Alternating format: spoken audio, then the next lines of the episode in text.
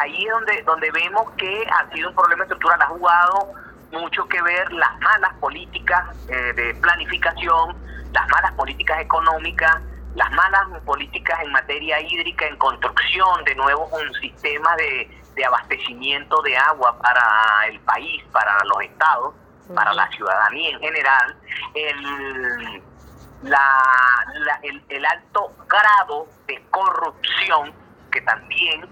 este, porque el embalse de las dos bocas que tuvo planificado para, para el año, en el año 89, se, se hicieron los estudios de factibilidad y todo. Y en el año 2006,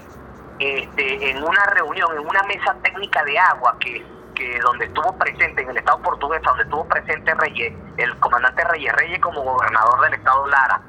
este el licenciado Carlos, mm, no recuerdo el apellido, era el, el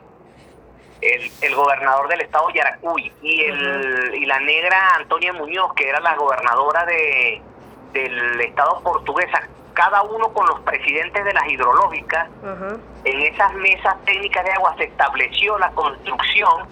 del embalse de las dos bocas y el presidente Chávez en su momento este, hizo un aporte inicial de 600 millones de dólares. Era la, era la ministra del Ambiente para ese entonces, Ambiente, Yuri, Ortega. Y este, se dieron los primeros pasos después en el año 2008-2009 para la construcción del embalse de las dos bocas y eso quedó hasta ahí.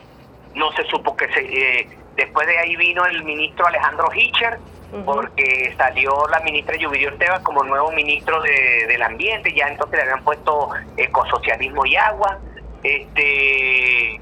eh, no sabemos qué pasó con esos recursos, no, no, hemos sabido qué ha pasado con los recursos que se le han invertido al sistema hidráulico Yacambú que son más de mil